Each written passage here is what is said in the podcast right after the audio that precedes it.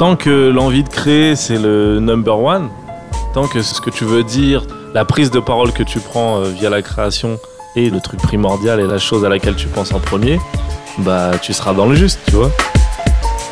C'est pour toi que tu joues, c'est les tiens que tu représentes. Bienvenue chez Mutation, le podcast qui veut comprendre les évolutions du monde avec celles et ceux qui font bouger les lignes. Salut tout le monde, c'est Nodé. Après plus d'un an de pause, Mutation est de retour avec une nouvelle config. Pour celles et ceux qui ne le savent pas, ça fait maintenant 3 ans que je vis au Vietnam. Et avec le contexte actuel, c'est difficile pour moi de revenir en France. Du coup, c'est mon camarade et producteur Taman qui reprend l'animation de Mutation. Ne vous inquiétez pas, les épisodes à venir resteront fidèles à l'esprit original. Même si Taman a un style forcément différent du mien, vous pouvez être sûr d'une chose, c'est qu'on partage la même curiosité du monde et des êtres humains qui y peuplent. Dans cet épisode, Taman est parti discuter avec le créateur et réalisateur Anis Rally, qui sévit sur les internets depuis plusieurs années et qui a récemment sorti Vaudou, le super-héros du 93 et Un monde sans rap, les deux premiers courts-métrages qu'il a écrits et réalisés avec ses camarades du studio Golden Moustache. Pendant près d'une heure, il a notamment parlé des opportunités et des pièges que peuvent rencontrer les créateurs sur les réseaux sociaux, des transitions entre la création sur Internet et la réalisation cinématographique, ou encore des rapports je t'aime moi non plus entre les créateurs et les agences de pub comme Combini avec qui il a pas mal taffé ces dernières années. Bonne écoute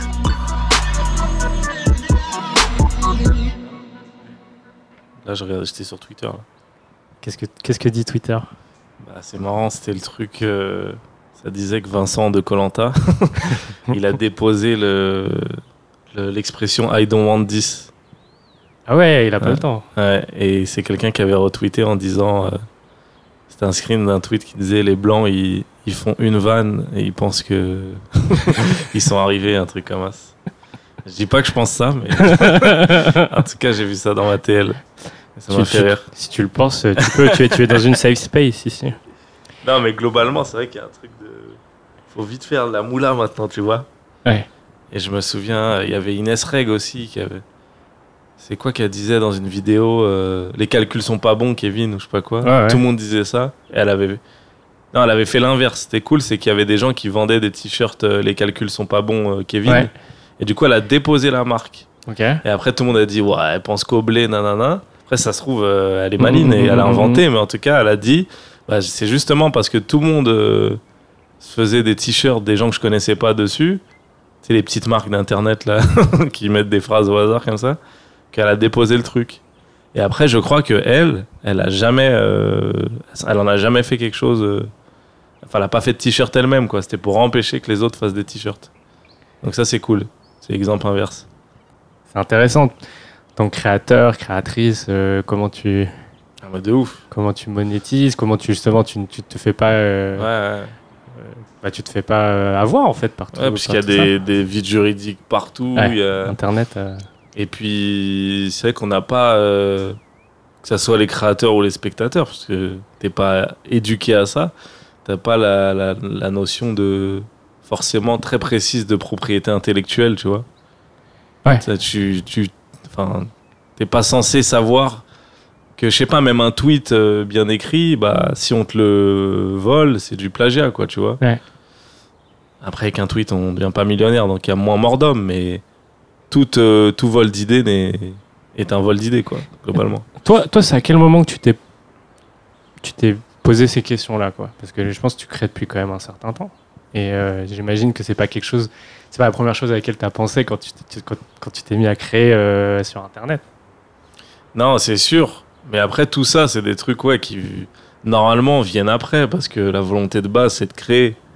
Mais que ça soit ça, ou même euh, le coût de ce que je fais, tu vois. Alors, euh, quand on dit, moi, j'ai envie de, que tu bosses avec nous à Nice, euh, combien ça coûte de te payer, tu vois? Bah, C'est toi qui dois, qui dois t'évaluer toi-même, genre, merde. Normalement, un travail, on te donne une grille tarifaire. Là, c'est à toi de l'inventer, tu vois. Donc c'est là où bah forcément t'es es mis sur le fait accompli, t'as pas d'autre choix que de poser les questions. Tu peux pas juste dire non, moi je suis qu'un artiste, laissez-moi gambader dans la forêt, et tout va tomber, tu vois. Bah non, forcément maintenant t'es obligé de, de faire au moins à 20% euh, une dizaine d'autres métiers, tu vois. Et ça, Ouais. c'est mais c'est intéressant, moi je trouve ça intéressant. Ouais, c'est sûr. Et après, mais je me dis, ça fait partie du job. Voilà, c'est Aujourd'hui. ça. Et, euh, mais c'est c'est comment justement tu arrives à, à, créer, à trouver cet équilibre entre bah, quand même rester spontané et pas tout de suite à avoir cette grille de lecture Mhm. qui est quand même nécessaire, je pense, si, surtout si à terme tu veux vivre de ça. Et, euh, mais justement, bah, et on y reviendra Mhm. justement du coup sur bah, comment, euh, comment toi aujourd'hui tu, tu, tu, tu- tu vois les choses en fait. Est-ce que cette grille de lecture, tu es obligé de te la mettre dès qu'une idée germe ou dès qu'il y a je sais pas, une connexion qui se fait avec quelqu'un et que tu vous pensez projet?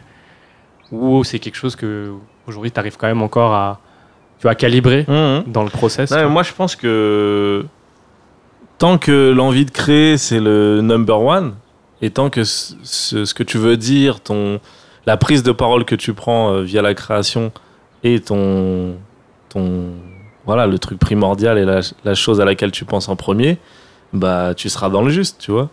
C'est tout. Il faut juste pas que tous les éléments dont on parle, ils arrivent en premier, c'est tout. Si le premier truc que tu te dis, c'est combien de vues ça va faire, combien je vais te payer, enfin, toutes ces questions abstraites qui sont euh, de fait à l'opposé de, la création artistique, tant qu'elles arrivent en second plan, c'est pas grave. Parce qu'il y en a même dans un troisième plan, il y a plein d'autres questions qui arrivent, plein de trucs abstraits qui arrivent quand tu quand tu t'exposes, quand tu tentes des trucs, c'est normal que ça soit à grosse échelle ou à mini, une mini-échelle, tu vois. Même quand tu postes un, truc sur ton Insta, il y a forcément des choses que tu contrôles pas qui vont arriver, des... mais à mini-échelle, genre que ça soit des commentaires ou des retours d'amis, etc. Mais tant que ça, ça tant que ça, tu as pas réfléchi dans ta prise de parole et que tu as été le plus sincère possible, en général, après, tout va bien, tu vois. Tu arrives à, t'arrives à dealer avec euh, les, choses qui arrivent euh, après parce que tu sais ce que tu voulais dire, tu sais où tu vas. Et pour moi, ça, c'est le cap, il faut le garder tout le temps, tu vois. Il faut pas être inquiété par ce qui arrive après. Il faut jamais mettre ce qui arrive après en, en premier plan. Never. C'est limite un cours de développement personnel là. Je... Non, mais après, moi, je suis très. euh, J'ai plein de mantras comme ça que je Non, non, me mais- donne à moi, tu vois. Ouais. Après, euh, je dis pas que ça marche sur tout le monde, tu vois. Mais moi, je suis. Enfin, voilà. J'étais très nul à l'école, tout ça et tout. Du coup, tout ce que j'ai gagné, je suis allé le chercher moi-même, tu vois. Genre. Et du coup, j'y crois de ouf, tu vois. Enfin, je me suis fait mon école, je me suis fait mon truc. Et. euh, Et puis, je partais de nulle part, en fait. Genre. euh, Moi, je croyais pas que j'aurais un travail. Enfin, la société, l'école, tout m'a pas donné euh, confiance de ouf en moi, même sur euh, ma réussite euh, sociale et économique. Donc là, où je suis arrivé, pour moi, j'ai fini le jeu, tu vois. Genre, pour moi, je suis au max, là. Genre, je, je me vois pas plus haut que ça. Peut-être je vais y Ah ouais, arriver. là, tu, tu penses que t'as as Bah, un plafond de verre là? Moi, je suis, je suis motivé par euh, l'artistique. C'est-à-dire que je veux faire plus gros en artistique et tout. Mais je t'avoue, si je gagne pas plus d'argent que maintenant, pour moi, j'ai le game. J'ai percé de ouf, là. Genre, j'ai eu, j'ai eu mes profs, j'ai eu mon lycée, j'ai eu la société. Genre. Finalement, est-ce que, euh, est-ce que les réseaux sociaux et YouTube, c'est- pas ça la vraie méritocratie euh, Tu vois? Quand tu dis euh, bah, le système. Bien sûr. Il t'a pas, il t'a pas, il t'a, il t'a pas donné. Enfin, les dés étaient un peu pipés de ce que tu Mhm. me dis. Et là, en fait, finalement, est-ce que c'est pas ça aussi qui, voilà, tu, t'es créé toi-même ta communauté, ton environnement, tes opportunités euh, via, via, via cet outil euh, que sont les réseaux sociaux. euh, est-ce que voilà, est-ce que c'est, ça n'a pas rétabli cer- une cer- certaine égalité des chances en fait? Euh, Moi, j'y crois dur comme fer. J'y crois. la réponse est oui. Mais je pense qu'il y a quand même une nuance, tu vois. Comme tout, il faut que tu sois. Que tu aies la confiance, en fait. D'abord, tu vois. Et si t'as pas confiance dans le fait que tu peux y arriver, si t'as pas. Et bah, même si c'est un truc à portée de main, en l'occurrence un téléphone, et bah, si t'as pas ça, tu vas, tu vas pas avoir le courage de le faire, même si tout le monde peut le faire, plus que, en, effet, euh, faire tout de suite un long métrage financé. ça, tu peux pas le faire en claquant des doigts.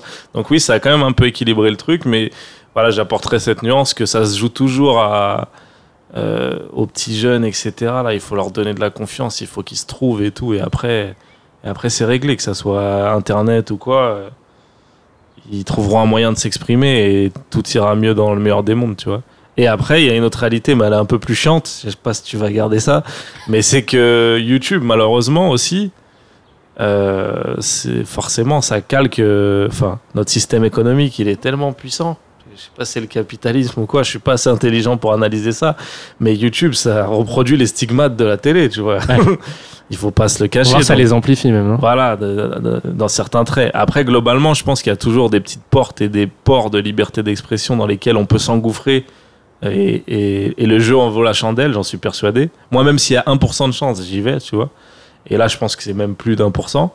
Mais c'est vrai que globalement, il faut pas non plus être naïf en se disant. euh, euh, il y a des choses extraordinaires qui sont sur YouTube. Si ça ne rentre pas dans leur code ou leur algorithme ou ça leur apporte pas assez d'argent, je pense que ça ne fonctionnera pas et ça sera pas spécialement mis en avant, tu vois. Donc, euh, je grossis un peu le trait, mais voilà, ça, ça peut vite ressembler à une dictature, en fait, tu vois, si, si, si, on, si on regarde ça avec du recul. Mais voilà, il y a quand même malgré tout. euh, quand tu parles de dictature, c'est-à-dire qu'il y, a- quand même quoi? Il y a un- une sorte de, de contrainte euh, éditoriale et idéologique, tu ouais, je pense que après, déjà globalement, au-delà du côté un peu malsain, chaque réseau social il a ses codes. Ouais. Mais comme euh, chaque euh, médium a ses codes, tu vois, le, tu vas pas, euh, si tu racontes Roméo et Juliette euh, en pièce de théâtre et en film, tu vas pas le faire de la même manière, tu vas, tu vas devoir respecter certains codes. Donc ça, les réseaux sociaux, je pense que c'est le cas. Donc euh, sur Facebook, euh, une vidéo de 4 secondes, ça n'a aucun intérêt. Euh, sur YouTube, une vidéo de moins d'une minute, ça n'a aucun intérêt. Enfin voilà, il y a des codes assez concrets. Mais globalement, euh, il faut dire ce qui est. YouTube, c'est... Enfin, c'est c'est devenu l'endroit parfait pour les marques et les annonceurs, tu vois. Donc, Ouais. ils font tout dans ce sens-là. Ça n'empêche pas qu'il y a des trucs magiques qui se passent avec les marques, etc. Mais si tu regardes, tous les créateurs sur YouTube qui ne qui bossent pas avec des marques parce que soit ils ont des choix éditoriaux un peu euh, subversifs, soit Ouais. qui, qui ne collent pas euh, avec euh, voilà vendre du fromage par exemple. Ouais, Et bah eux ces, ces créateurs là ils sont financés par euh, les, les crowdfunding etc. Les Tipeee, Ouais, les- voilà. ouais. Donc y a, il y a- donc c'est cool. YouTube permet ça, mais c'est pas enfin permet que ça existe, mais c'est pas eux qui l'encouragent, tu vois. Donc ça peut être vite démoralisant quand tu as un, un discours ou un truc très original et te dire ah je suis pas dans les codes. Enfin voilà, c'est tellement pas facile de créer là-dedans, etc. Donc il y a plein de gens qui peuvent à juste titre accuser le coup et se dire bon bah c'est de la merde en fait. Vous me dites ouais. que c'est l'Eldorado et au final euh, il faut que faut que je transforme ce que je suis pour pouvoir y arriver, tu vois. Donc ça je, le comprends ce discours là, tu vois. Après Ouais. voilà moi toute ma vie, ça a été des, des contraintes, comme beaucoup de gens. Et moi, j'ai toujours vu le truc comme un challenge, ça m'excite, tu vois. Ouais, bien sûr. Plus être contrainte, plus je vois ça comme un jeu, tu vois. Donc, plus Ouais, a- c'est là où t'es le plus créatif. aussi. Ouais, et puis ouais, j'adore en fait, tu vois. Donc c'est devenu amusant pour moi, tu vois. Quand je me dis, ok, ils aiment ça, ils aiment ça, et ben je vais quand même réussir à faire un truc qui me ressemble, qui a, qui a du fond selon moi, etc. Malgré toutes ces contraintes. Et du coup, le, quand il arrive, c'est encore plus encourageant, quoi. Toi, tu fais euh, des, enfin, tu fais une veille poussée justement de, bah, de l'évolution de l'algo de YouTube, euh, de- des réseaux sociaux. Est-ce que c'est quelque chose qui, qui vient souvent euh, parce que bah, aujourd'hui, c'est quand même aujourd'hui, tu vis de ça, quoi. Toi, tu poses des questions de ouf. Non, mais- on m'a Mais tu, jamais tu m'amènes, posé, en fait, tu, tu m'amènes, tu m'amènes là-dessus, en fait, tu vois, genre, et c'est, jamais posé cette question, mais je sais même pas si j'ai envie de, que les gens sachent. Ah. C'est- le secret, ça. Ah, ah, Non, bon, d'accord, d'accord. Bah, si c'est, si si, super intéressant. si c'est le secret, Non, mais en tout cas, ça m'a réveillé un truc de ah, merde. Je sais pas si j'ai envie de le dire. C'est un avantage concurrentiel, bah. Non, mais en euh, fait, alors hein. oui, c'est vrai que je fais une veille, mais déjà malgré moi, genre elle est pas, je Ouais, me ouais. dis pas, je pense qu'elle est malgré moi, mais elle est motivée parce que en fait moi c'est une veille globale que je fais. C'est pas tant sur l'algorithme etc, mais c'est vrai que je me rends compte que dès qu'il y a un truc qui fonctionne, globalement j'ai envie de le comprendre. Ouais. Et en fait j'ai toujours eu ça même avant que je crée, tu vois. Genre. One Direction, j'ai écouté l'album, tu vois. bah ouais, bah ouais. Euh, la K-pop, j'étais dedans, euh, je sais pas, depuis 10 ans. je- la. K-pop, ça Bien m'intéresse. sûr, bien sûr. Donc en fait, je me rends compte que cette curiosité fait que ça crée une veille et fait que peut-être j'arrive à mieux comprendre les choses, etc. Et voilà, même un truc comme TikTok, moi, ça fait deux ans que je suis dessus. Ouais.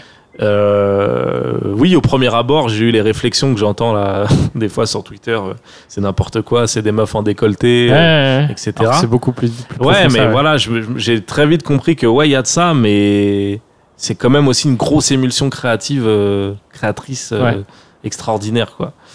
Et Ah, sont du chauds, coup, voilà, je pense que malgré moi, en fait, j'ai j'ai ce besoin de, de, de capter un peu euh, l'émulsion globale qui se passe, tu Ok. vois, ce que les gens aiment, ce que les gens.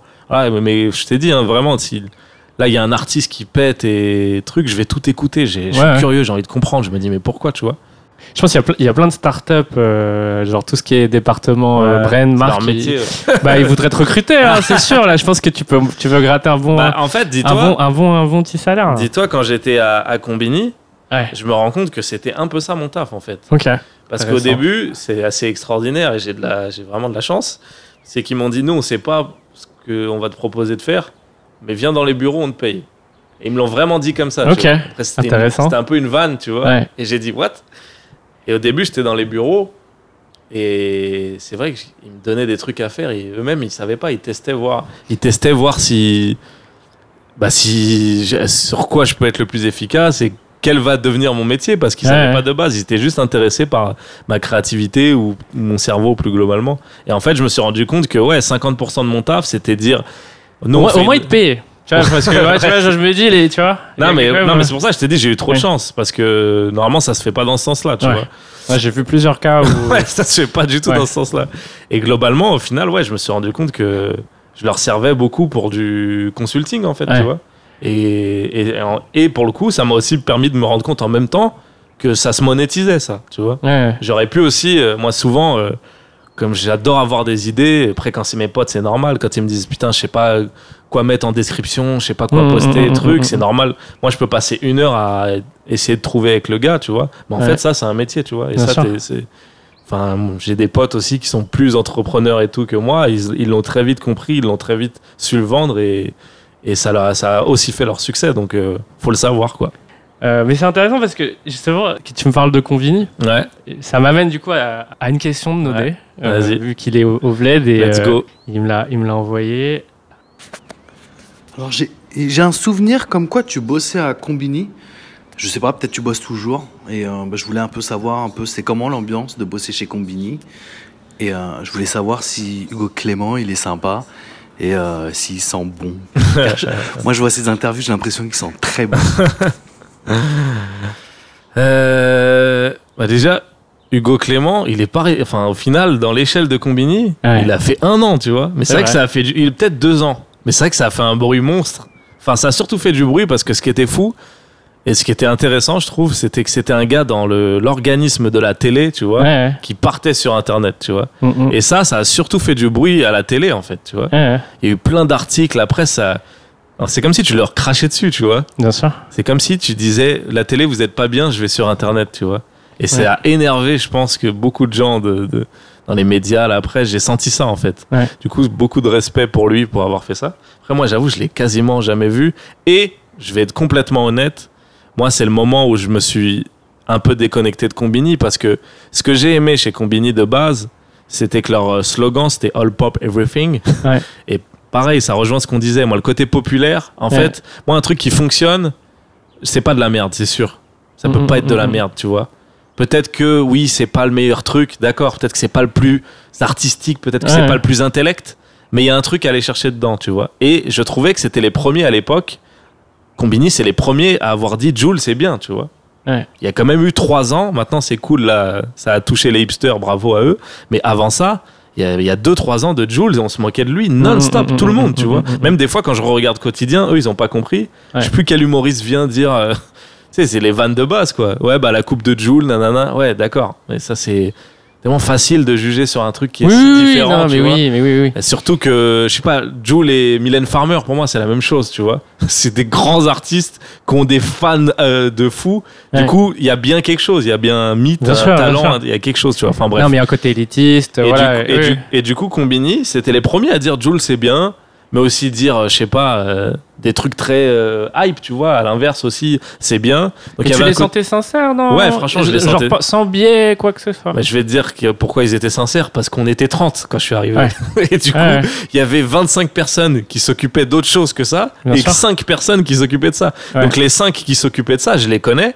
Et Ouais. je voyais qu'ils étaient sincères. Notamment un mec qui s'appelle Arthur King, je fais une grosse dédicace à lui, Ouais. qui a une vraie vision de ce qui est populaire, etc. Et je me souviens, lui, il est DJ, et c'était le seul DJ qui, en soirée, pouvait mettre de la Ah, Zumba. moi, je- et mettre Ces la- sont ouf. Enfin, je me- franchement, je, je me suis retrouvé- je, je me souviens, il est des transitions qu'il faisait, c'est Mais- parce que je vois, mais c'est. Mais tu vois, ouf, mais je pense son gros point fort, c'était que lui, il en avait rien à foutre de mettre de la ouais. Zumba ou des trucs très élitistes et tout. Et je trouve que il a mis cette patte sur Combini, Ouais. ce côté très. Vas-y, on s'en fout en fait. Mm, de- mm, mm, mm. Mais forcément, et c'est pas de la faute, c'est pas une critique que je fais. C'est là quand je suis parti. Enfin, je bosse encore avec eux, je suis Ouais. en très bon terme. Mais je suis plus dans les bureaux. Avant, j'avais un taf euh, Ouais. hebdomadaire, une fois par semaine ou deux fois par semaine, j'étais là-bas. Ça, j'ai arrêté depuis deux ans, un truc comme ça. Et quand je suis parti, ils étaient 100, 150, un truc comme ça. Ils ont changé de directeur, c'est devenu une grosse boîte. Les choix qu'ils faisaient, il fallait plus les réfléchir, Ouais. etc.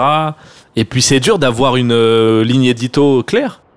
Je préfère souligner que de base, Ouais. c'était pas ça. J'ai- Sinon, je serais pas allé là-bas, tu vois j'ai senti que voilà c'était des mecs juste ils voulaient se marrer et puis aussi euh, peut-être qu'ils ont perdu ce truc là mais même dans le, le travail avec les marques ils a ils avaient un truc cool vraiment cool Ouais, ouais. de, je me souviens de ça m'a marqué je me souviens qu'à l'époque je crois je peux même dire la marque je m'en fous c'était Bic qui leur a proposé Ouais. une pub télé tu vois Ok, et ils ont dit non tu vois ok. et j'étais en mode pourquoi tu vois et ils ont dit mais en fait nous on n'a aucune expertise à savoir faire ça Mm, mm, mm, donc on va pas aller sur un truc qu'on sait pas faire Ouais.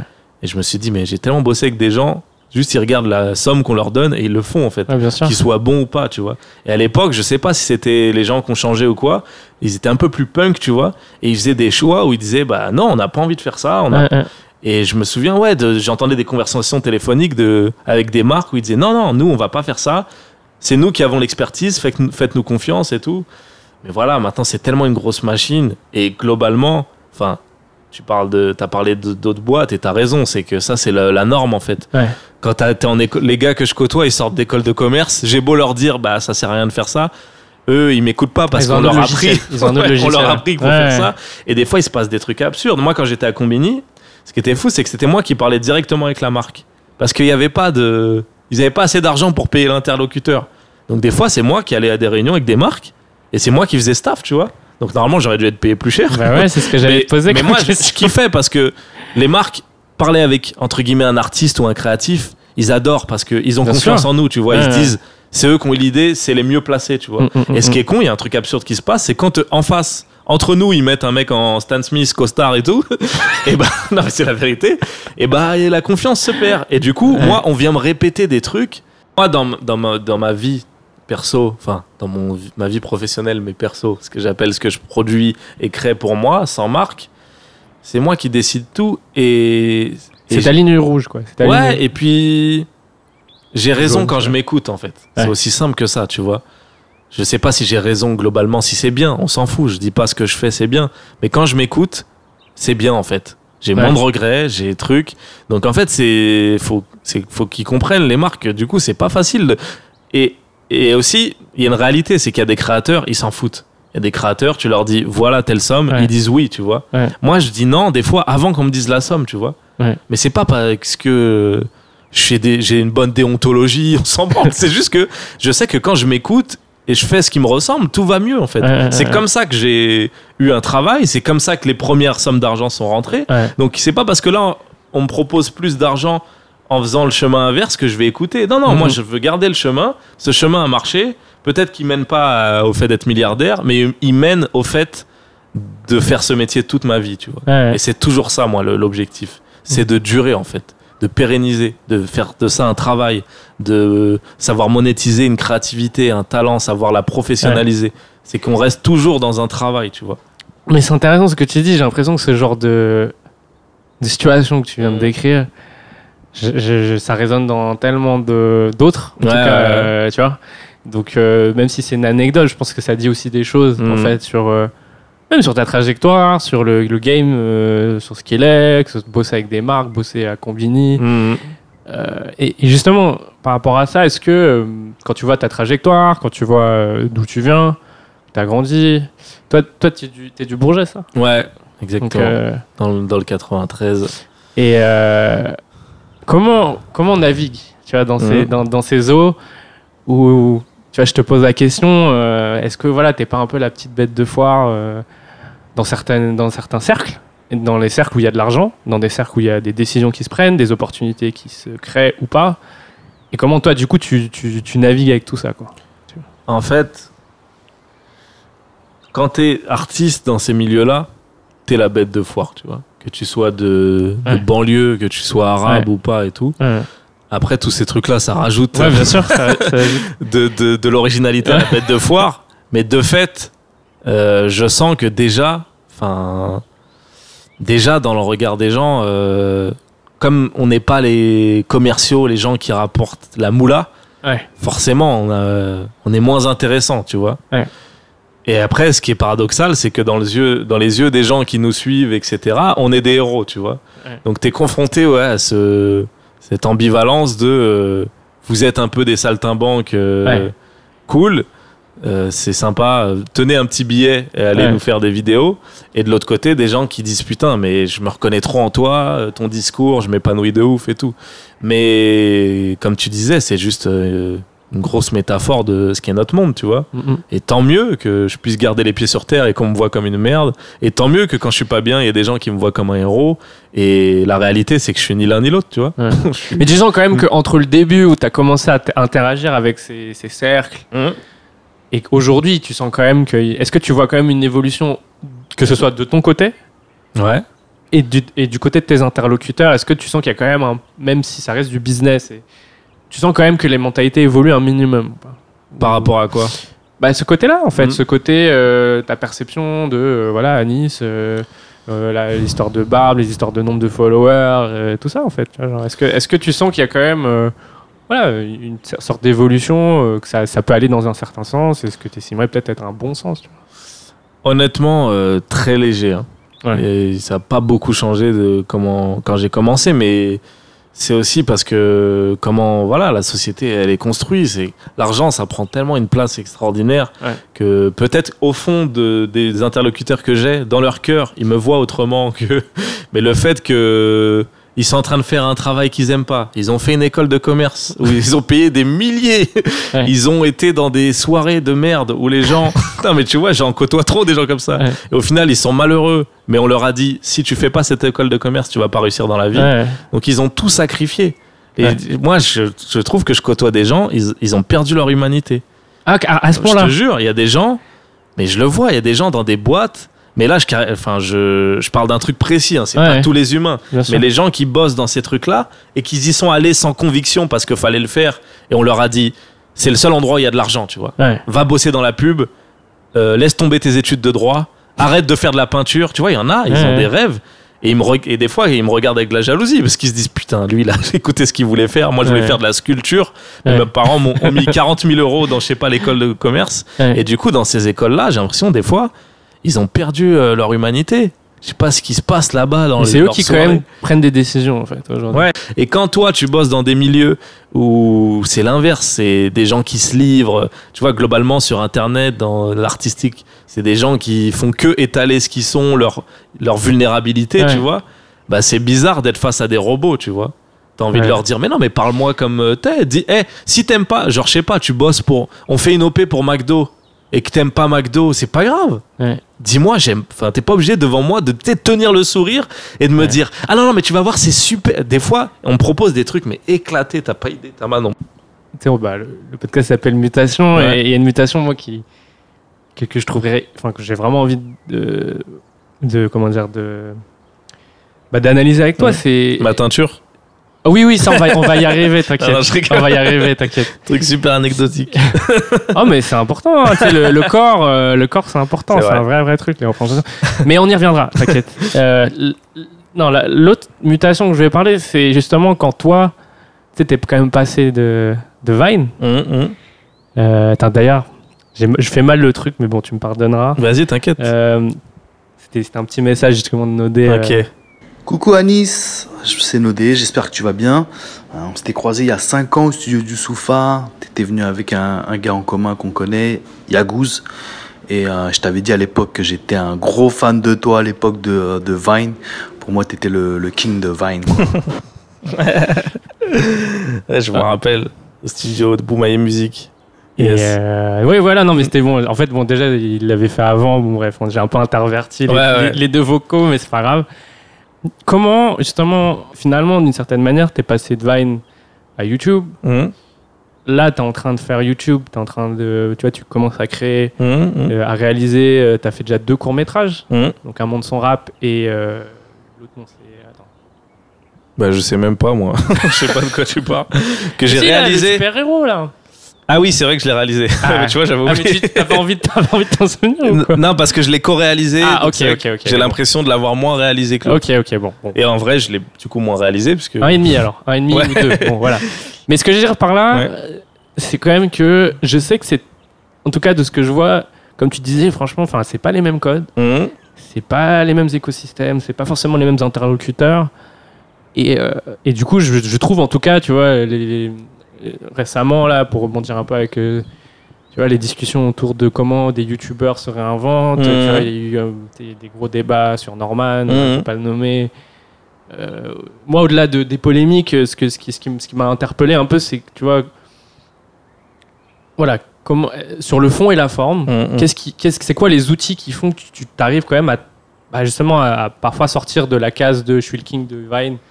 Après Vine euh, bon, disparaît donc t'as pas le choix. Donc, ouais. Mais comment tu vois, t'arrives à sortir de ça parce que tu vois que bah, Norman notamment voilà il, il a tenté le ciné ça a pas trop marché. En tout cas je sais pas si au-delà de marcher je sais pas s'il est heureux en fait dedans. Après je le connais app et tout mais Hum. ce que je veux dire, c'est que son exemple, c'est juste pour dire que, voilà, pa- passer d'une plateforme à une autre ou sortir, essayer de sortir de certaines cases, bah, c'est pas évident de façon générale. Mais là, même dans ce game créatif, voilà, c'est quoi les, les- les- ce qui fait que. euh, moi, en tout cas, quand je, je te vois réaliser un court métrage, je sens Mhm. que tu as envie de- quand même d'aller vers là. Mhm. Malgré, euh, après, on pourra parler des forces en présence contraires ou euh, qui Mhm. vont dans ton sens ou quoi qu'est-ce. Mais euh, voilà, qu'est- qu'est-ce comment on négocie ces- cette mutation-là, en fait, tu vois qui fait que tu peux pas rester à faire toujours les mêmes concepts et les Bien mêmes... sûr. En fait, pour moi, moi j'ai juste des trucs à dire. Mais j'en ai tellement, mec. Ouais, je sens. J'ai trop sens, de là. trucs à dire. Et je cherche des moyens pour les dire, c'est tout, en fait, Ouais. tu vois. Pour moi, même quand je fais un truc comme les Français savent-ils rapper, oui, le truc classe, mon essence que j'adore, c'est la fiction. Oui, j'aimerais faire des longs métrages, etc. Mais si à travers une sorte de micro-trottoir, un truc qu'on qualifierait de flux, de moins euh, intellect et grandiose, de moins... Il n'y a pas de, de César pour faire un micro-trottoir, Ouais, ça ouais. n'existe pas. Mais pour moi, c'est tout aussi beau de montrer...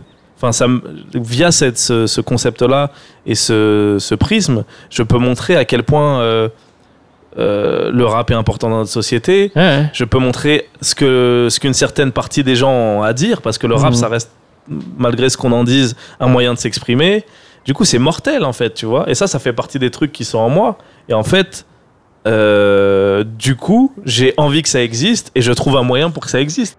Et du coup, ma vie, c'est qu'est-ce que tu as à dire à Nice et euh, qu'est-ce que tu as pour pouvoir le dire? Donc, ouais, il y a YouTube, ouais, il y a Twitter, je sais pas. Oui, euh, les gens me disent, bah, le cinéma, bah, c'est pas moi qui décide si je fais du cinéma. Donc, si je décidais, ouais, j'aurais dit plein de trucs là au cinéma, vous inquiétez pas. J'en ai plein des idées dans la tête, tu vois. Mais globalement, c'est juste, faut pas s'arrêter à. En fait, à partir du moment où c'est ça ton moteur, il y a rien qui t'arrête, tu vois. Là, tu me citais Norman. Qu'est-ce que Norman, sans lui faire offense, il a, il a envie de dire aujourd'hui, tu vois? Est-ce qu'il le sait même, tu vois? Je pense qu'à l'époque, au début de YouTube, il avait des choses à dire. Bah, c'est pour ça qu'il a fon- un- Mais un- là, tu vois, tu donnes raison à ce que je dis. C'est pour ça qu'il a fonctionné. C'est pour ça qu'il a parlé à des gens, tu vois. Je pense c'est que quoi la vie d'être un Babtou des pavillons euh, et- d'être un loser, pas savoir draguer, moi, ça m'a parlé de ouf. Je le trouvais Ouais. super fort et tout. Mais là, aujourd'hui, qu'est-ce qu'il a à dire, tu vois? Genre, c'est pas pour le critiquer. Même, je, je pense que lui-même, il est dans ce questionnement. Il se cherche, tu vois. Et c'est pas facile. Et, euh, moi, je pense que si j'avais eu son succès aussi, ça se trouve, j'aurais perdu le curseur et tout, Ah, aussi, de tu vois. Donc là, moi, j'ai de la chatte à mon échelle. J'oublie jamais ce que j'ai à dire. Et je cherche juste des moyens de le dire, tu vois. Mais est-ce qu'il n'y a, a pas une, peut-être une recherche de la reconnaissance et la notoriété qui peut justement un peu dévier de, de ça En fait, moi, je, peux- je te pose, je pose la question. C'est peut-être Bah, ça c'est pour qui- ça que ouais. je dis, moi, et j'ai pas envie de parler pour les autres personnes, moi, j'ai des trucs à dire et je cherche comment les dire, tu vois. Je cherche jamais à être connu. Je cherche, je me souviens, en fait, ce qui s'est passé à Vine. Et il y a plein de gens qui me disent, putain, à Vine, t'étais trop fort, justement, et tout. Vine, j'ai commencé à être extrêmement euh, suivi, à avoir des abonnés, etc. Et ça m'a effrayé. J'ai eu un coup de stress, je me suis dit, je vais où avec ça, tu vois? Où est-ce que je vais avec ça, tu vois? Mhm. j'avais l'impression d'être très à la mode, tu vois. Et quand tu es très à la mode, au bout d'un moment, tu n'es plus très à la. C'est la, c'est la- Ouais, c'est la, la définition de la mode, tu vois. Et je me suis dit, ah non, non, non, je veux pas être très à la mode, tu vois. Et je me suis dit, je me souviens très bien de ça, alors que j'étais pas vieux, hein, mais je, je suis fier d'avoir eu cette réflexion. Je me suis dit, tout ce que je vais faire, ça va mettre en avant mes idées. Je veux plus jamais me mettre en avant moi, tu vois. Je, de fait, ça va me mettre un peu en avant, mais globalement, et je, je sais ce qui m'a réussi, je pense, parce que quand Combini vient me voir, quand M6, TF1 vient me voir et me disent, on a kiffé telle idée, on veut que t'en trouves d'autres, et bah, j'ai un coup d'avance à, ceux à qui on dit, Ouais. on kiffe la personne que t'es, pour l'instant tu nous intéresses, tu vois. Il y a un truc éphémère dans le fait d'être une personnalité, tu vois. Et là, les jeunes vont me dire, bah non, nanana et tout. Il y a une réalité, c'est que le top 20 des gens les plus connus, tout va bien pour eux, tu vois. Mais dès que tu rentres dans. Je, peux, je parle ceux qui ont rien à dire et qui ont beaucoup d'abonnés. Ouais. Parce que forcément, il y en bien a. sûr, bien sûr, bien sûr. Mais quand tu rentres dans le top 50 déjà, ça devient compliqué. Le top 100, et des gens qui essayent d'être connus là, il doit en avoir 10 000, tu vois. Bien genre, sûr, bien sûr. qui ont même ne serait-ce que 30 000 abonnés, etc. Et, tout. et je peux te dire que dans les 10 000 là, la plupart ils sont bien pauvres et c'est pas facile, tu vois. Ouais, ouais. Alors je trouve que moi j'ai choisi la facilité pour moi. J'ai des trucs à dire, j'essaie de les dire et on va voir si- jusqu'où ça m'emmène, tu vois. Et du coup, quand on vient parler avec moi, on vient pas euh, m'acheter mon image, mon truc et tout. Ça m'arrive des fois, mais vraiment très peu. Souvent, on vient m'acheter mes idées, tu vois. Et du coup, c'est mortel. C'est comme si j'étais Mmh, mmh, menuisier. Euh, Ouais, t'es un artisan, quoi. Bah ouais, je vends mon art, tu vois. ouais. Après, je pense que la star des menuisiers, il doit s'éclater. Ouais. Mais être la star des menuisiers, Il y a, y d'autres contraintes. Y a- Ouais. il y a, d'autres contraintes, être la star des menuisiers ou être juste un bon menuisier, le choix il est vite fait, tu vois. Être un bon menuisier, c'est plus simple. Je préfère mettre en avant, réponse, je- Ouais, ouais, ouais, ouais. je préfère mettre en avant ma, ma menuiserie plutôt que mettre en avant mon, mon style, ma starification, etc. Parce que ça, tu le contrôles pas. Malheureusement, c'est pas une denrée qui est contrôlable, tu vois. D'un point de vue technique, euh, comment, c'est quoi les grosses diffs entre, euh, entre bah, créer, tu vois, bon, il y a Vine, bon, ça après, mais, mais même pour les concepts, les différents concepts que tu as sur YouTube, euh, et euh, bah, un court métrage, tu vois, bon, euh, pour, pour les auditeurs, les auditrices qui qui, sera- qui réalisent pas forcément Ouais, voilà, ouais. ce que ça implique, euh, que ce soit au niveau de la technique, du projet, émotionnellement, enfin, tu vois, tout, tout, toutes ces, ces petites dimensions un peu, genre. Vra- Tu vois, les, les- les grands trucs. Après, forcément, il y, aurait peut-être énormément de choses à dire. mais Bien sûr. les- Non, mais déjà, je vais refaire chier avec ça. J'arrête. Ouais. Déjà, premier truc, c'est qu'est-ce qui te parle, tu vois? Qu'est-ce qui t'anime et tout, tu vois Là, avant que t'arrives, j'écoutais des instrus des années 2000 de R&B. Ouais. Et bon, j'ai pas envie de dire l'idée que j'ai eue parce que si je la fais pas, en plus là, je suis vraiment à la genèse, mais j'ai eu une idée et elle m'a Ouais. fait trop du bien cette idée. Et le R&B des années 2000, c'est un truc qui me parle, c'est un truc qui fait partie de moi. Je suis pas allé, euh, j'ai pas réfléchi à comment faire un truc qui marche et tout parce que c'est, on n'est pas du tout dans le thème, tu vois. Euh, donc j'ai vraiment réfléchi à un truc qui me parlait et j'ai eu une idée et elle m'a fait du bien, tu vois. Et c'est toujours ma base, ça, part toujours d'un truc, j'ai l'impression qui me ressemble et tout. Et du coup, la motivation, elle est saine, etc. Ensuite, dans un second temps, bah, c'est souvent euh, les grandes différences, c'est la chronologie. En fait, euh, faire un TikTok, euh, sortir une idée de ma tête hein, d'un TikTok, je peux le faire en une journée, même moins. Alors que faire un court métrage, etc. Le fait que de me dire que putain, euh, l'idée, je vais mettre des mois à pouvoir y arriver et à la sortir. Euh, faut vraiment que ça soit l'idée qui me parle le plus, qui me révolutionne le plus, qui m'émeut le plus pour que je me lance dedans, tu vois. Donc souvent, euh, c'est ça la, la grosse différence, parce que ça demande un temps fou, ça demande d'avoir des gens. En fait, moi, globalement, tu vois, sur Vine, ce qui était fou, c'était que je me filmais tout seul et c'était réglé, tu vois. Du coup, l'émulsion, elle était incroyable parce que j'avais besoin de personne, tu vois. À partir du moment où tu as besoin des gens, mais c'est aussi la beauté du métier, hein, c'est pas sûr. une critique. C'est Ouais, ouais, parce que quand je fais un monde sans rap et tout, et que euh, fin de tournage, truc, je suis tellement heureux, j'aime tout le monde.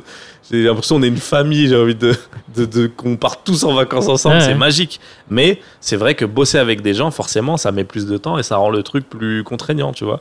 Faut avoir confiance en l'équipe, faut les trouver, faut pouvoir les rémunérer, faut, enfin, il y a plein de, de y a contraintes. à gérer aussi. Voilà, et il y a plein de contraintes qui font que ça rend le parcours moins instinctif, moins agréable que quand tu bim, tu te filmes, tac, YouTube et tout. Mhm. Et, et elle est là la grosse différence en fait, tu vois. Je sais pas, il y y, a genre. Je sais pas, peut-être un mois et demi, deux mois, là, Mhm. j'étais sur, euh, j'étais sur, euh, sur Clubhouse, Ouais, fameuse appli euh, des mecs du tertiaire qui ont iPhone. Là. ouais. Et, et bon, je me baladais, je me perdais, je découvrais un peu l'application et je me suis retrouvé dans une discussion assez intéressante. Donc je suis resté quand même peut-être C'était un dimanche, je faisais Ouais. la vaisselle et tout, tu vois, mais c'était une, une room, euh, c'était des carrés. euh, En Mhm. gros, c'était une room, je crois que c'était des VC, donc euh, des investisseurs capital risque de couleur. Ouais. Principalement des Renois, Mhm. je crois aussi des Latinos, Mhm. un peu d'Asiates qui essayaient d'un peu de- Ouais. et c'était vraiment genre une room sur. Là, il y a, il y a eu l'annonce de Netflix qui donne 100 millions, un fonds de 100 millions de Mhm. dollars pour financer plus de projets divers. Ouais. voilà, comment, c'est quoi les strates Tu vois, c'était- très Ok. terre à terre, c'était très. Stylé. Voilà. Ouais, ouais, non, Ouais. franchement, j'ai, moi j'ai trouvé ça passionnant. Et bon, après, dans le lot, t'avais pas mal aussi de gens qui, qui étaient là pour se faire mousser. Hein, c'est- ça fait partie du jeu. Ouais. Mais il y avait euh, dans le truc des, des, des, des, des, euh, ouais, des, euh, des conseils euh, et du bon sens et comment voilà comment on pitch à Netflix comment Ok. euh, comment est-ce que à qui il faut donner enfin tu vois comment quand, quand, quand tes idées comme tu dis c'est ton seul euh, ta seule ressource tu Mhm, vois dans ce mhm. game pour être valorisé Bien être sûr. pris en considération à qui tu dois pitcher comment tu tu vois enfin il y a pas mal de conseils comme ça et euh, il y avait quand même aussi ce conseil de bah c'est sûr que si tu as une communauté derrière toi quand tu négocies ton rapport de force avec des producteurs ou avec Ouais, des ouais. choses pas forcément pour les bonnes raisons hein, tu me diras mais ça joue quand même. Enfin, tu vois, il- tu, t'es- tu- tu- je sais que tu vois, bah, il y a des opportunités qui se créent. que Mhm. Là, on parle du ciné, on peut parler de, de- si certaines personnes qui sont nées sur Internet, qui ont pu éditer des bouquins. Enfin, Bien sûr. il y a quand même des choses où je me dis, on en revient à ce qu'on avait dit au tout début de notre discussion, où quand même finalement Internet, c'est aussi euh, avec tous les problèmes que ça a, Mhm. c'est une sorte de, aussi de, de, de- de méritocratie où tu peux aller te, te- te créer ça. Après, j'entends bien le côté, il faut avoir les bons messages, euh, Mhm. et tu vois, les, bons, les bonnes intentions, édito et tout. Mais, euh, mais j'ai l'impression que bah, ça fait aussi partie aujourd'hui de. Enfin, quand, quand tu arrives et, que- et que tu puisses amener certaines idées, certains messages, Mhm. ça fait partie de tes armes, d'une certaine manière. Enfin, je sais pas pour toi. Non, En mais si, cas- clairement, clairement. Mais je dis juste que je pense que. Voilà, il y en a, il y en a qui, qui prennent des chemins qui se, sont plus longs ou qui sont pas les bons Ouais. par rapport à ceux qu'ils pourraient prendre parce qu'on leur a pas appris, parce qu'ils connaissent pas, etc. Et ça, c'est un truc à rectifier. Voilà, c'est tout, tu vois. Mais à terme, euh, pour reprendre l'exemple de Just Riyad, euh, il peut finir dans euh, un truc de Gaston, enfin, de Gaston Bide, Ouais. une grosse comédie, et je pense qu'il sera heureux et ça sera mortel, tu vois. Mais là, c'était un. Mais je pense qu'il y a aussi des, des mecs qui ont, je sais pas, des vrais trucs à dire et tout, et qui pensent que euh, il faut faire la vidéo marrante du moment, il faut faire la vidéo YouTube du moment, il faut raconter des story time, des trucs, etc. Et qui, qui naviguent et qui commencent à avoir du succès, pensent être arrivés, et arrivé un moment, se posent la question de merde, je vais où, tu vois? Je sais que c'est arrivé par exemple à un gars comme Willem, tu vois. Genre, Ouais. et maintenant, c'est une machine extraordinaire. euh, je pense qu'il a toutes les clés en main pour y arriver et je lui souhaite, tu vois. Mais je sais que voilà, il y a un moment, euh, euh, qu'est-ce qu'il il savait pas quoi faire de son succès et il y avait personne pour lui dire, euh, tu vois, t'es livré à toi-même. Ouais. Alors que t'as des mecs, ils ont pas d'abonnés, rien du tout. Ils ont le bon agent, le bon truc. euh, le papa qui a dit il faut faire ci, il faut faire truc. euh, tu connais la SACEM, tu connais la SACD.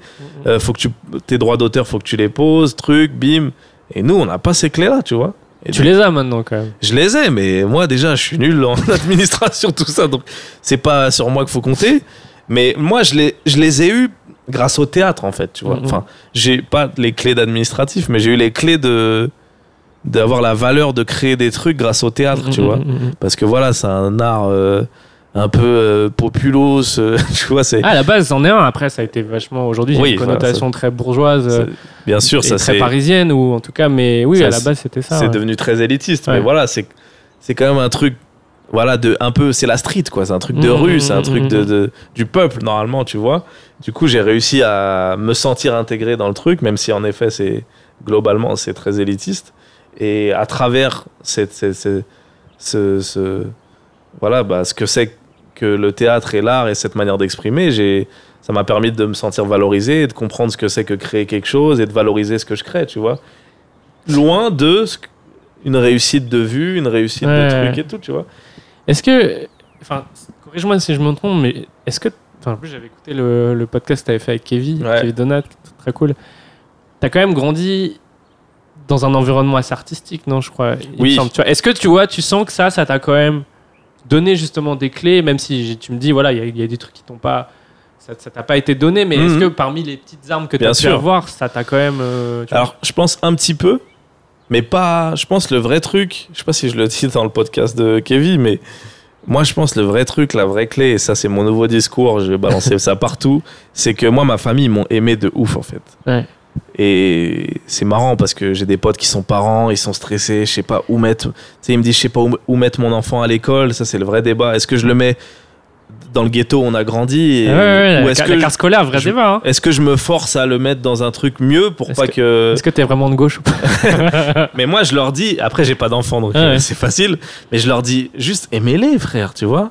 Je pense que même si tu l'envoies dans le pire endroit du monde et que tu l'aimes et que t'es là pour lui et que tu l'écoutes, tu t'intéresses à ce qui s'est passé de sa journée et que tu lui renvoies que t'as confiance en lui et que à travers tes yeux c'est le meilleur enfant du monde, Mhm. normalement ça va bien se passer parce que moi, ma vie, moi j'ai grandi sans mon père, euh, chez mes grands-parents.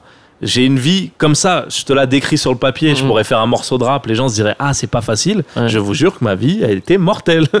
Parce que juste dans ma famille, j'étais le chouchou. Tout Ouais. le monde m'aimait. Genre, j'ai un oncle là, j'ai une barbe, je suis grand, Ouais. j'ai 30 ans, il m'appelle Poussin encore. Ouais. Un oncle. D'où euh, les cheveux. euh, tous les cheveux blonds. Non, mais il m'appelle Poussin devant Ouais. euh, mes petits cousins qui se disent pourquoi lui il l'appelle? Parce que moi je suis le premier mhm. bébé et tout le monde m'a trop aimé, tout le monde m'a envoyé tellement d'amour que même quand j'étais nul et tout, justement quand je c'est pour ça que j'avais un vrai décalage avec l'école, c'est que chez moi je me on me parlait comme si j'étais un prince, tout le monde disait lui c'est le plus sage, c'est le plus bel enfant, Ouais, c'est ouais. tous les superlatifs et à l'école je me sentais si nul, tu vois.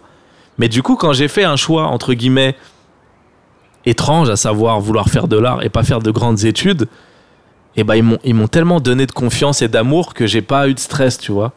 J'ai eu les stress, c'est marrant, c'est la société qui me les a. Enfin, j'ai le, le réflexe de me dire ah mais les Arabes ils vont pas aimer euh, que je fasse du théâtre. Ouais. mais parce que je voyais qu'autour de moi les autres Arabes c'était ça, leurs parents étaient stricts et tout, tu vois.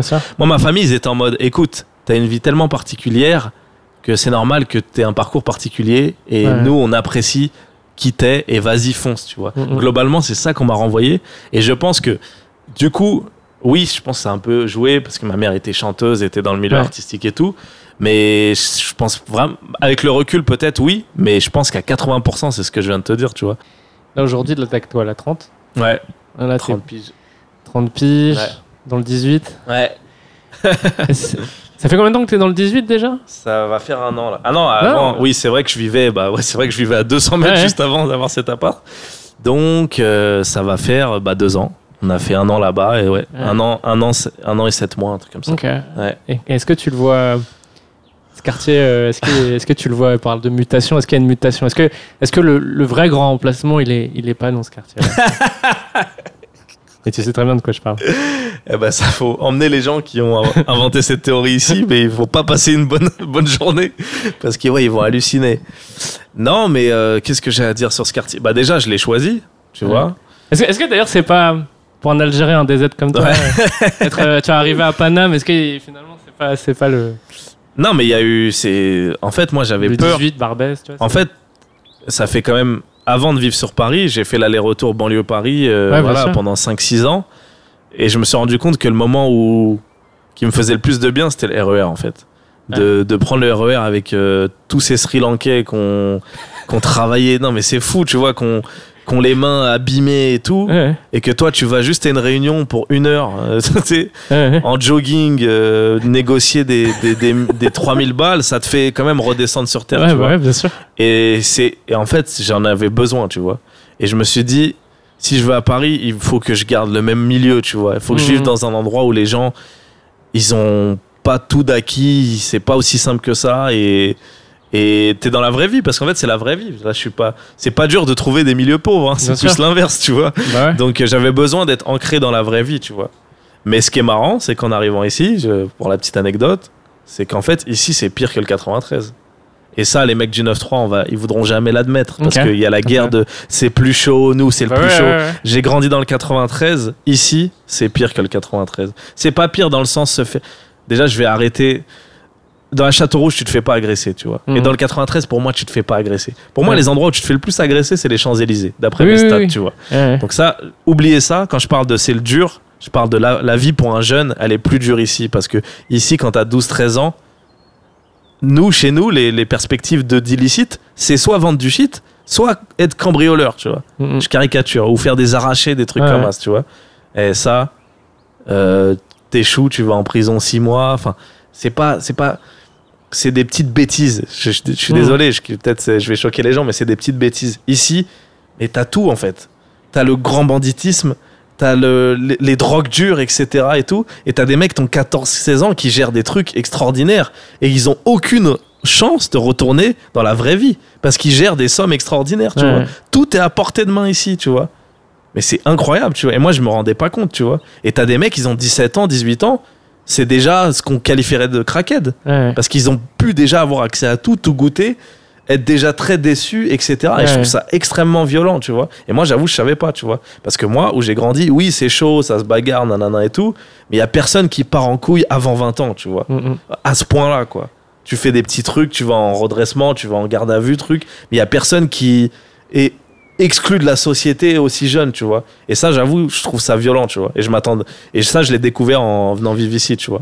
En fait, moi- quand je te parle de grand remplacement, c'est, je te dis le vrai grand remplacement pour moi, c'est, c'est aussi euh, Brasserie Barbès en fait. Mmh, mmh. C'est ça en fait que je trouve intéressant de ce que tu. Si on rajoute encore, Bah là où je vis, ils, arriveront jamais ici, tu vois. Non, mais t'as raison.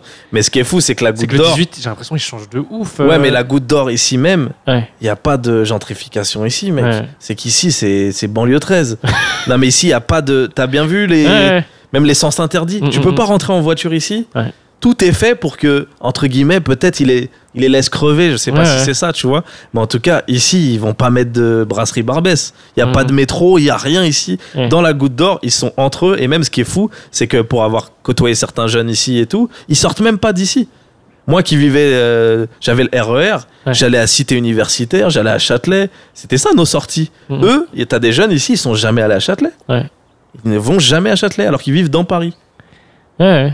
Mais c'était plus aussi de voir un peu bah, tout, tout cette, tu vois, tout ces- cette mutation en fait. Non, mais ça, t'as raison. Mais j'ai l'impression que ça, je vais te dire, frère, elle est encore plus violente en, en banlieue, mec. Ouais. Parce que c'est encore plus absurde. Tu le vois là au Bourget, tu le vois. Bah oui. Ouais. les prix montent, les trucs, Mhm. leur histoire de métro, de trucs. Et puis même, je l'ai vu aussi quand j'ai un peu bossé à Saint-Denis. Ouais. Bah, c'est horrible ce qu'ils veulent faire. Enfin, Saint-Denis, c'est collé à Paris et tout. Ils ont tout intérêt à dégager. euh, Avec les JO, là. Ouais, voilà, tu vois. Et genre, euh, les, les- mais les prix, c'est incroyable. Les...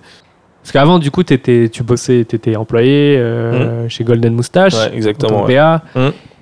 Euh, voilà, c'est quoi un peu. J'ai l'impression que c'est la mutation actuelle, tu vois. Et moi, tu vois, euh, j'ai l'impression que beaucoup de gens aussi. Bon, toi, la différence, c'est que bon, t'étais en CDI et tout, mais c'était dans l'univers dans lequel t'étais. Après, t'as Mhm. encore le problème des personnes qui. Voilà, qui bossent dans d'autres choses et qui font de la créa le, le week-end et, et le soir. sûr. Et moi, j'en fais partie aujourd'hui. ouais, ouais.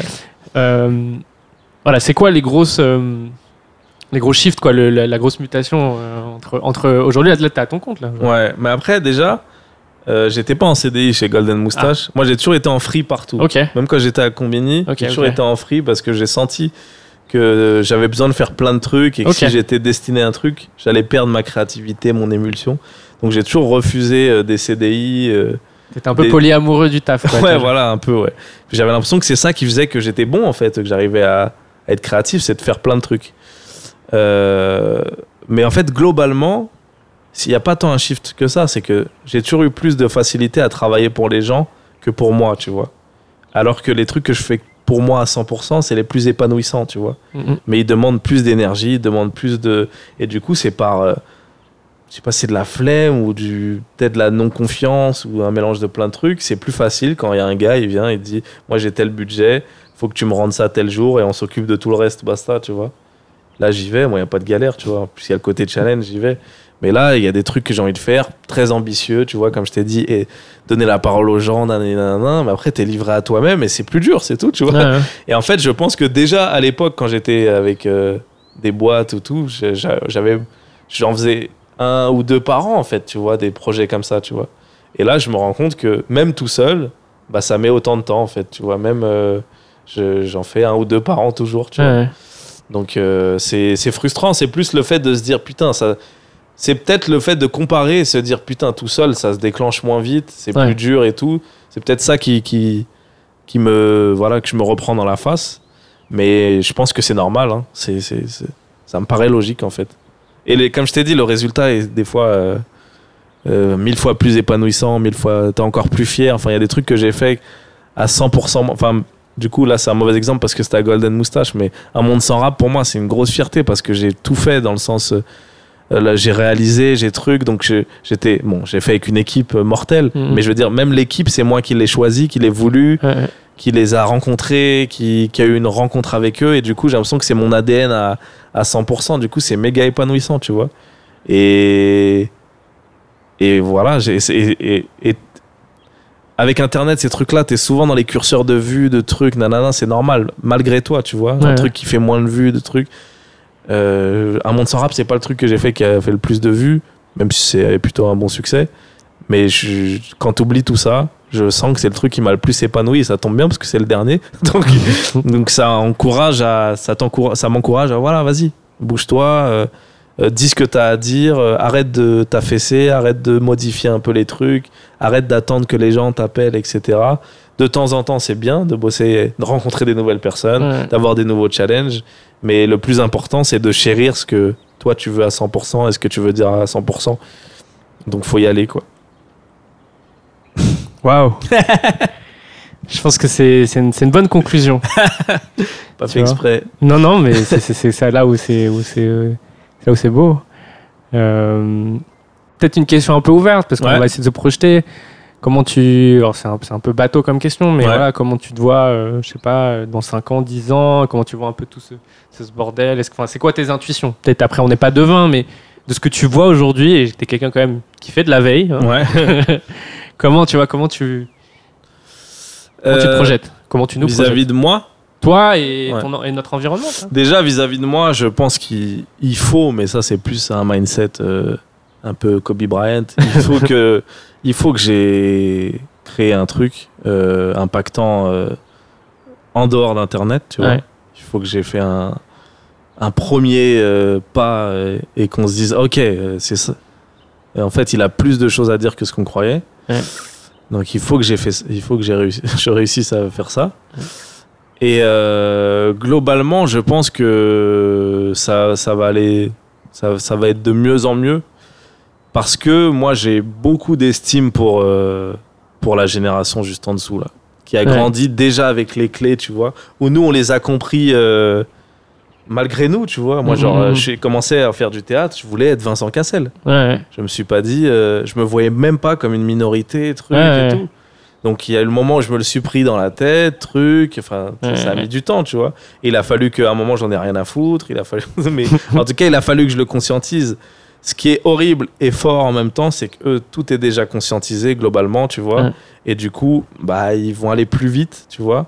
Et peut-être euh, c'est aussi pour ça que plus jeunes, ils entreprennent des choses plus fat, etc. et tout, tu vois. Euh, donc euh, j'ai hâte de, de, de bosser avec eux, j'ai hâte de voir l'impact qu'ils vont avoir dans la, dans la vie adulte et j'ai hâte de voir à quel point ça va faire évoluer dans le bon sens selon moi. Tu vois, je pense que même si je fais une prédiction de ouf, je pense que le, le côté bien-pensance, on va arriver à terme Ouais. parce qu'on va vite se rendre compte de l'hypocrisie du truc, Ouais, tu ouais. vois. Je pense que c'est trop bien la prise de parole qui est prise, etc. C'est trop bien que les combats soient légitimés, qu'ils avancent. Mais il y a quand même une bonne partie qui n'avance pas et qui est en fait de, du, du, voilà, de l'apparence, etc. Et je pense que, parce que comme nous, c'est nouveau, on est en plein dedans, euh, super, MeToo, nanana, les gens ouais. portent ça comme. Les gens portent les combats comme ils portent des Jordan, tu vois, pour l'instant, tu vois. Et je pense que cette génération, ils vont nous apporter un truc où ils vont dire telle marque, là, qui viennent de prendre la parole, là, Ouais. il y a six ans, ils faisaient ça. En Ah, fait. mais ça a déjà commencé. ouais, hein, mais je, vois pense que chez eux, ça va être est, ça va euh, être la- et normal en fait, Mm, tu mm, vois. Là où nous, on est encore en train de se dire ah trop bien, tu vois. Et je pense que ce- cette prise de parole va créer un équilibre un peu euh, et un truc positif dans lequel bah voilà, ça va être plus plus réel dans le sens où euh, c'est pas tout est rose ou tout est noir ou voilà, il y a- c'est c'est beaucoup plus euh, diversifié que que ce qu'on nous montre en tout cas. Ok. Et, Je et- parie sur ça. ok, non, mais, euh, mais très très bien. À Et- eux de jouer. Et juste une dernière chose, du Ouais. coup, c'est euh, le rituel, un peu le gimmick, c'est euh, c'est est-ce que tu as, je sais pas, un- une ref, un contenu, quelque chose Mhm. que tu as envie de voilà, partager euh, à, à- à- aux auditeurs, aux auditrices euh, de mutation, euh, quelque chose qui, voilà, qui justement à partager euh, de tout ce qu'on a dit, Ouais. euh, de ta trajectoire, euh, quelque chose qui pourrait. euh, Bah là, je viens de sortir Non, je rigole. le mec qui parle que de lui. Euh, non, mais alors déjà, bon, non, je vais pas développer là-dessus, mais globalement, moi, c'est vrai que je suis un mec qui consomme peu en fait. Ouais. Je suis un T'es gars. un peu un rappeur français en fait. Attends, J'écoute pas. J'écoute, moi, j'écoute pas de rap, jamais, même mes feats. Ouais. Non, mais globalement, c'est vrai que j'ai. Mais c'est un côté, tant mieux, c'est ce qui me rend Mm. créatif. C'est quand je vois un truc, je me dis, j'ai envie de le faire moi aussi. Ouais. Mais ça me fait ça avec tout. hein. Même je Mhm. regarde un match de foot, j'ai envie de. Je dis à mes potes, vous êtes chaud pour un foot demain? Donc ça, c'est un peu euh, le côté petit con. Mais du coup, souvent, je remate des trucs et tout. Et là, en ce moment, je réécoute un podcast euh, d'Arte Radio. Ouais. Donc Arte Radio, ils font des trucs mortels. ils sont chauds. hein. Mais là, il y a un truc que j'ai écouté, voilà, il y a peut-être 2-3 ans qui m'avait trop marqué, qui s'appelle Que sont-ils devenus? Et en fait, c'est une prof qui a déjà enregistré ses élèves Mhm. euh, dans les années 2000-2010, je sais pas trop, Ouais. euh, quand ils étaient en quatrième. Et qui décident de retourner les voir maintenant, tu vois. Donc c'est le, le- le dossier, il est dingue parce que, enfin le docu, il est dingue parce que du coup, tu les entends à 13-14 Ouais, ans et tu les réentends maintenant. Et euh, elle donne son avis. Enfin, des fois, il y a des trucs qu'elle dit, je suis pas d'accord avec elle. les- Ouais. et- mais c'est ça qui est intéressant, c'est que elle est assez cash, elle dit vraiment ce qu'elle pense, euh, même sur son rôle de prof, etc. Et tu découvres vraiment les parcours, parce que voilà, c'est un mot, je crois. Ouais. C'est vraiment dans un quartier très très chaud. Et tu découvres, euh, bah, à chaque fois, tu es surpris, quoi. Que ça soit par. Malheureusement, des fois, il y en a qui ont eu des parcours dans le mauvais sens. Il y en a qui ont eu des parcours très positifs. Il y en a qui. Enfin, c'est c'est extraordinaire, en fait. C'est con, mais. Et du coup, le, le, je l'ai déjà écouté une fois et là, je me le réécoute et. Enfin, c'est c'est un truc, ça, un jour, je, je, je passe sous, sous- sous cette forme-là. Je, euh, la forme du podcast, c'est c'est celle dans laquelle je suis le plus à l'aise, mais faire un truc euh, avec cet ADN-là, je kifferais, tu vois. Ça, ça m'a fait me dire, putain, c'est une vraie claque, je trouve. Donc, je le conseille. Euh, merci beaucoup, Anis. Merci à toi, frérot. C'était très cool. Bah ouais, Euh, mortel. Dédicace à Nodé. ouais. À l'autre bout du monde. Si vous avez aimé cet épisode, n'hésitez pas à liker, mettre des pouces bleus, tout ça, tout ça, des commentaires, des j'aime, des trucs. On est en indé, c'est important pour nous. Je vous embrasse et à bientôt.